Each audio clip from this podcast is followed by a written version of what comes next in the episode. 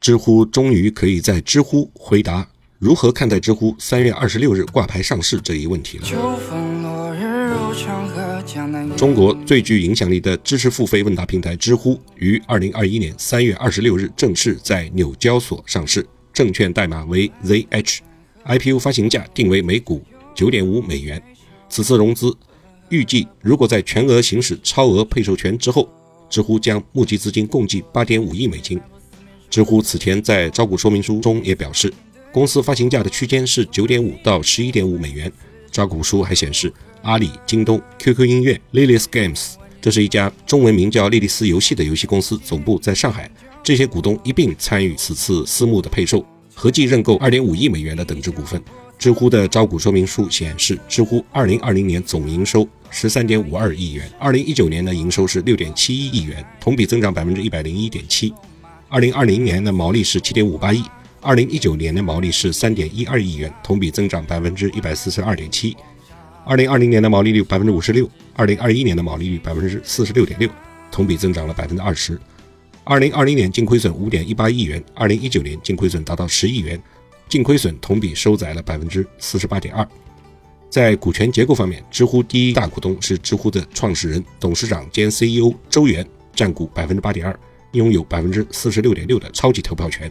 第二大股东是李开复的创新工厂，占股百分之十三点一，拥有百分之七点六的投票权。第三大股东是腾讯，占股百分之十二点三，拥有百分之七点一的投票权。我们这里的排列是按照表决权，也就是投票权的比例，而不是按照纯粹的股权的数字比例。截至二零二零年十二月三十一日，知乎拥有现金和现金等价物九点五八亿元，约合一点四七亿美元，定期存款十点九三亿元。约合一点六七亿美元，短期投资十点四六亿元，折合美元一点六零亿。创始人周源在知乎的上市演讲中提到，十年前在“你希望知乎最完美的状态是什么”这个问题的下面，他的回答是：希望知乎可以自然生长成一棵枝繁叶茂的大树。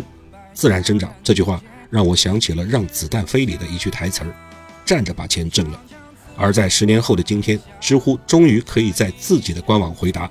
如何看待知乎三月二十六日挂牌上市这一即时即景的问题？知乎官方的回答，老曹觉得挺有情怀，所以我就不改动，照着念一遍。听不懂的可以百度。谢邀利益相关。北京时间二零二一年三月二十六日二十一点三十分，知乎正式挂牌上市了。回望十年历程，知乎从一粒种子成长为了葱葱郁郁的大树，从一条细流。汇聚成了智慧的海洋，这一切都离不开知友们多年来的陪伴和支持。大家在社区的分享和创作，正如智慧海洋里析出的盐粒，让更多人发现更大的世界，也为这世界本身增光添味。今天是属于所有知友们的一天，感谢你们，好奇无价。在这个特殊的日子，知乎 CEO 周源准备了一小部分股权，作为小小的礼物。